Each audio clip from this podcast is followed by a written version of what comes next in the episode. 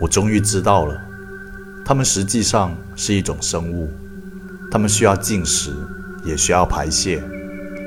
它们也许是电影，也许是荧幕，也许是放映厅，但总之，它们原来并不属于这个时空。它们也许真的是生物吧，但只要将它们认定是生物，我就具备了能影响到它们的能力。他们不知道我是什么，他们看不见我。对他们来说，我只是一种灵异现象。他们甚至因我的所作所为而觉得困扰与害怕，真好笑！明明我就是被他们制造出来的，我就是被他们杀死的，连带尼西也。